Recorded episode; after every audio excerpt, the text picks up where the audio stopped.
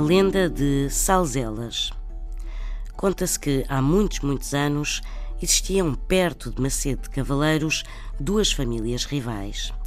Estas famílias não só não se davam, como divergiam em quase tudo. Não tinham a mesma profissão, nem a mesma proveniência, nem mesmo o mesmo credo. E quando algum dos membros desta família avistava o outro, era luta certa. Os desacatos entre estas duas famílias duraram anos, até ao dia em que uma jovem pastorinha de nome Salzelas foi perseguida e assassinada por um forasteiro. O homem enterrou o corpo da jovem junto a uma frágua.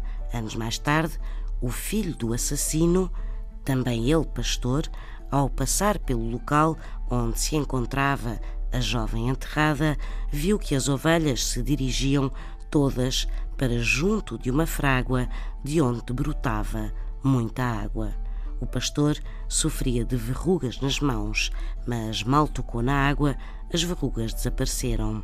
As águas eram milagrosas e quando o pastor relatou o que tinha visto, muitos se juntaram em torno da frágua e mesmo as famílias desavindas, quando alguns dos membros aí se deslocaram, deixaram de brigar entre si.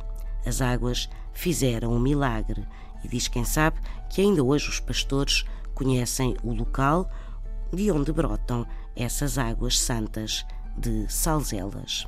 São histórias assim mesmo.